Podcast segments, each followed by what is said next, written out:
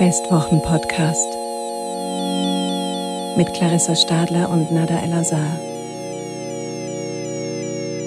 Die Wiener Festwochen danken ihren Hauptsponsoren Erste Bank und Wiener Städtische.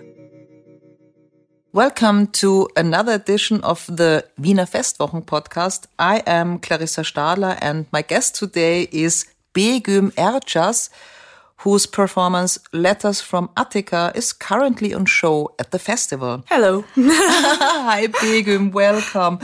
How are you doing so far in Vienna since you arrived? It has been very busy so far because the performance is happening at different locations. So I have been going to the different locations and seeing how to set up the situation. Last night, I had the chance to participate at one of your sessions um, in the public space, precisely um, in the 12. Februar Park, right in front of Karl Marxhof. Um, we were a group of people lined up in front um, of um, a wall of the legendary Gemeindebau, standing at a distance of two meters and passing on short spoken messages to one another. Um, this sounds a bit strange, but I have to admit um, it was really very intense. Maybe we can talk about this so called social installation. Um, before I describe my experience, can you maybe give us some information about the background of this work? Uh, yes, I made the work during the first lockdown uh, last year in 2020 20, uh, in the summer. Um, it was supposed to be, it was a commission and it was supposed to be a piece that happens in public space and works with the measures that were currently in place. Um, and since it was a moment where we could not gather or frontal performance situations were not possible, um, I had the idea that maybe then we do this line and we just pass on the performance to each other. Um, and also very soon I discovered the letters uh, of Sam Melville that he wrote in prison during um, between 69 and 71 uh, up to the famous Attica uprising. He was in Attica prison.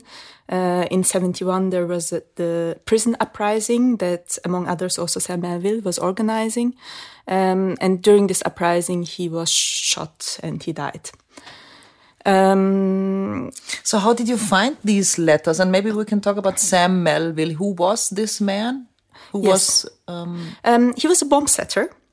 Uh, during 68, 69 in New York, he set about nine bombs to sabotage public property in protest of the Vietnam War and American imperialism and capitalism. But there were also other reasons like. So he was imprisoned for political reasons, right? Absolutely, yes. Mm -hmm. um, nobody died in these bomb attacks, so he had developed this very precise procedure that he would set the bomb in the night, he would call the security guard uh, before setting the bomb, so everybody would know that this happens.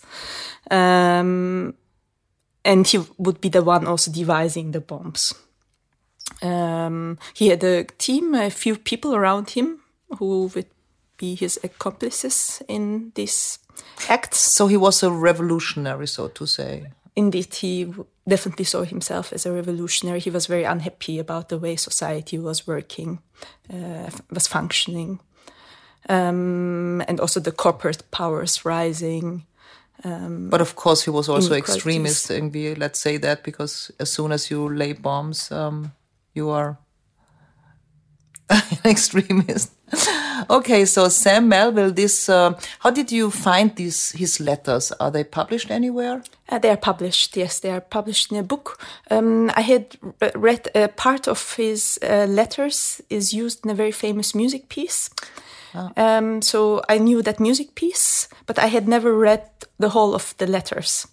Um, so I ordered it from a secondhand bookshop mm-hmm. in New York. Actually, it's very hard to find because it was published once in 75. Yeah, I imagine. Um, and then, I, I, mean, it's very nice his tone, the way he writes. Also, many things that he wrote back then somehow related to my situation in lockdown.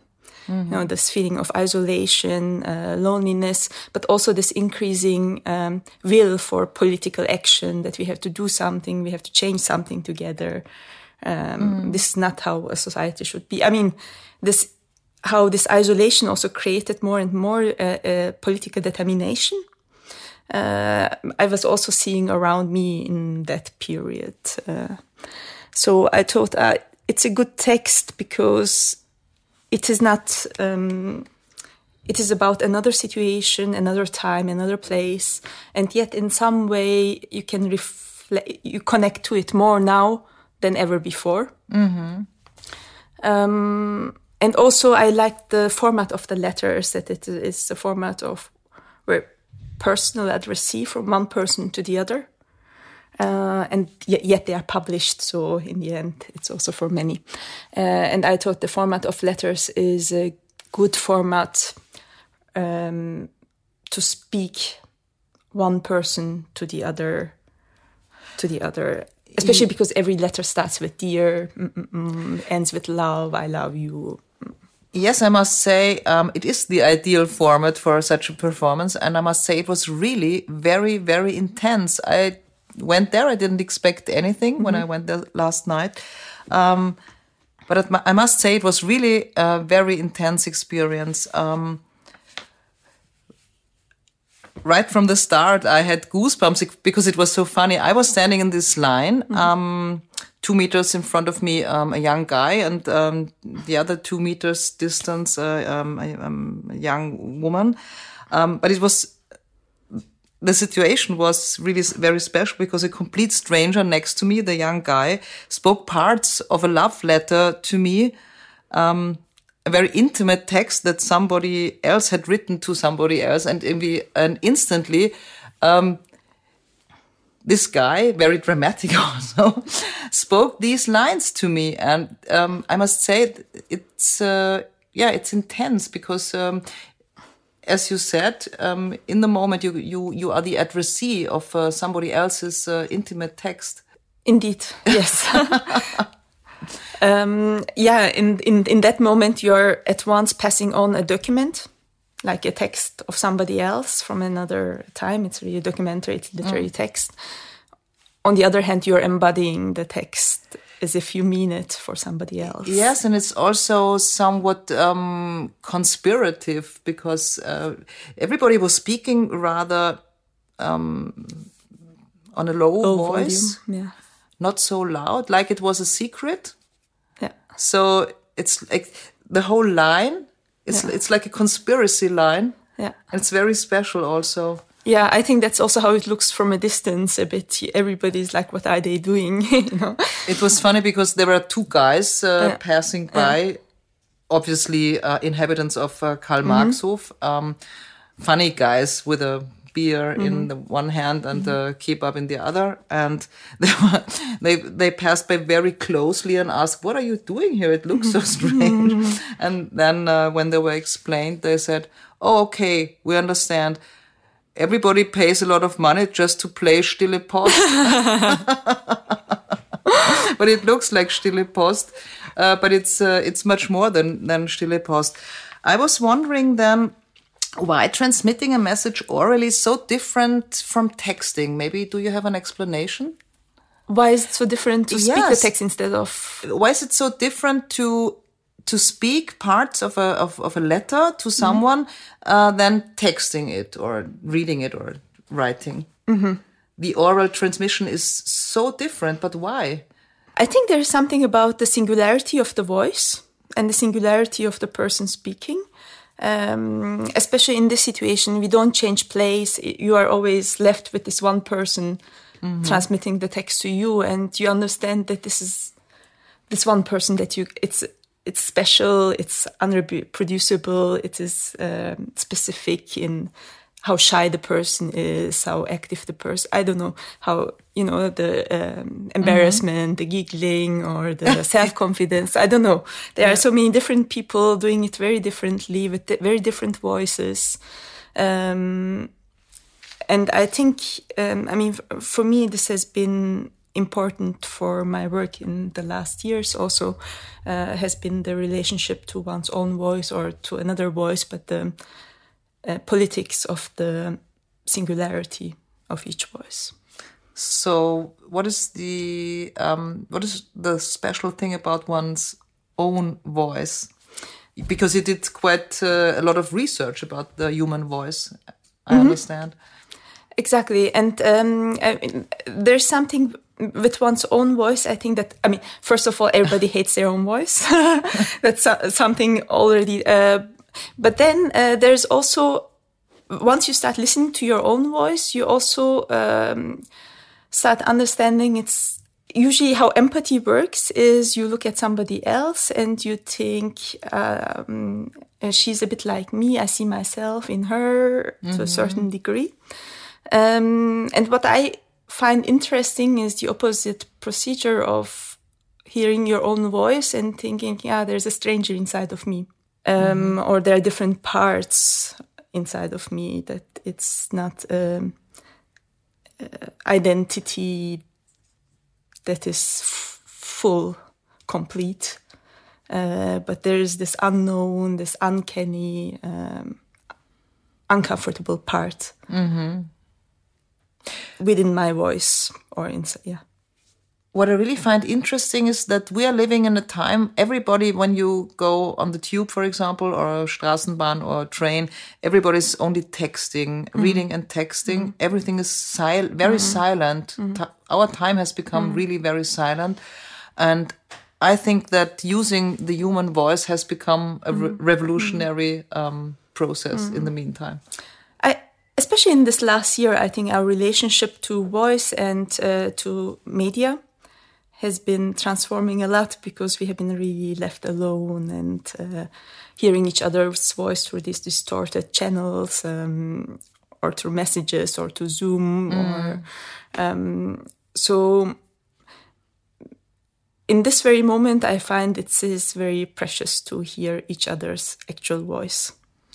And I think uh, it's interesting that you found out that, especially in isolation, one's own voice becomes even more important because it's the only thing you have. Mm. And maybe this is why this performance is so intense because you realize that when you are imprisoned, and mm. uh, last year was an imprisonment, so to say, mm-hmm. for some people at least. Mm-hmm. Um, people who live without families, they were mm. really imprisoned for almost a year.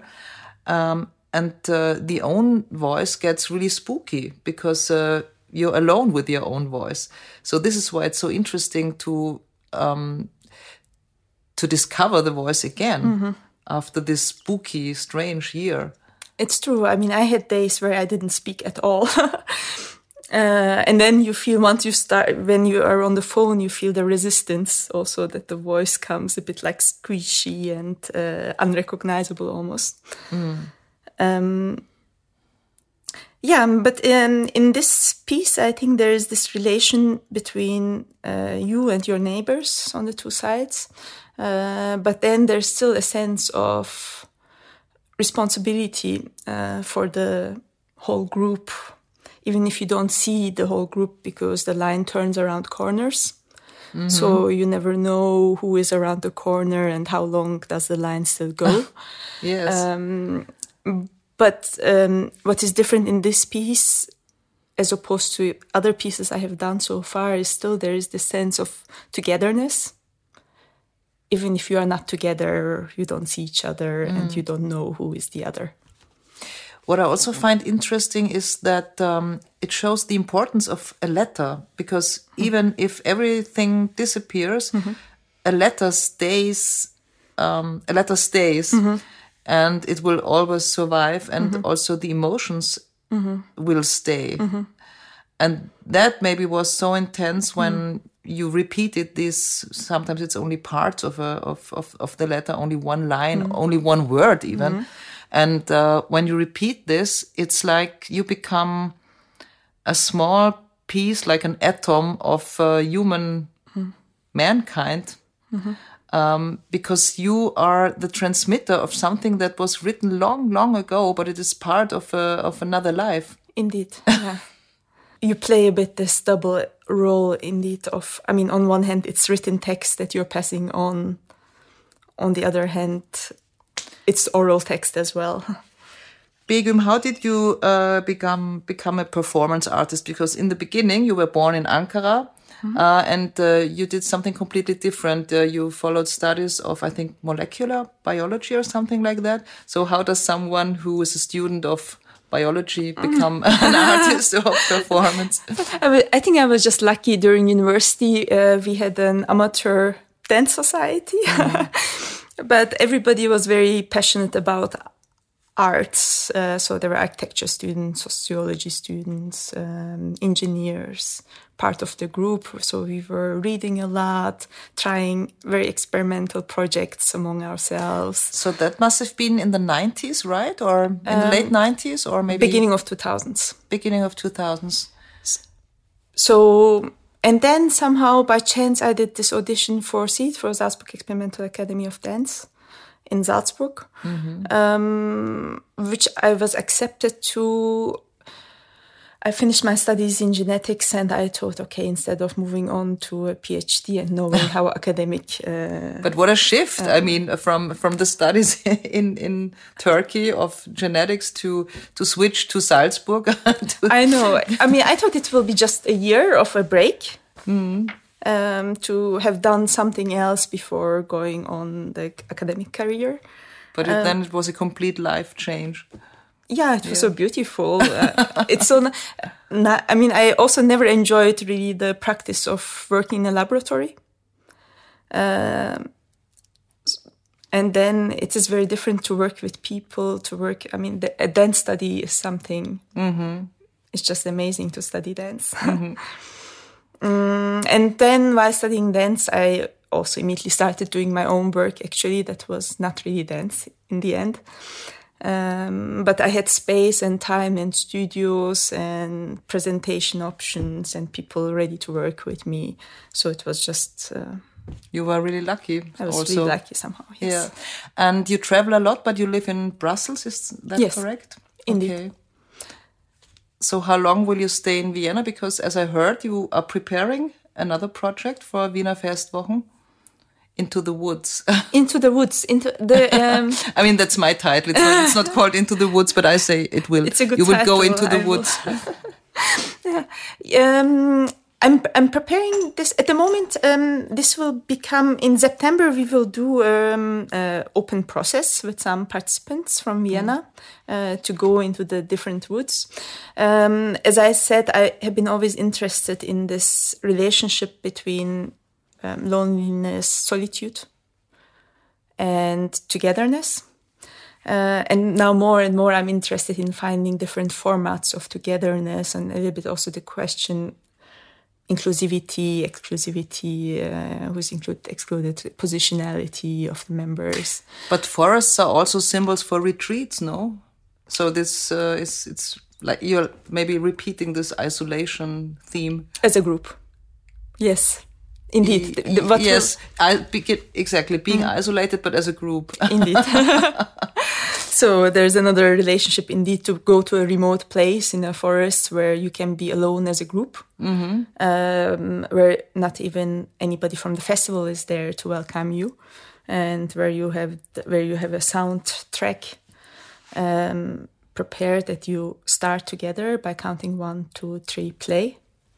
Mm-hmm. And so people can apply for this, let's call it experiment. Uh, but what can they expect when they are chosen for the group?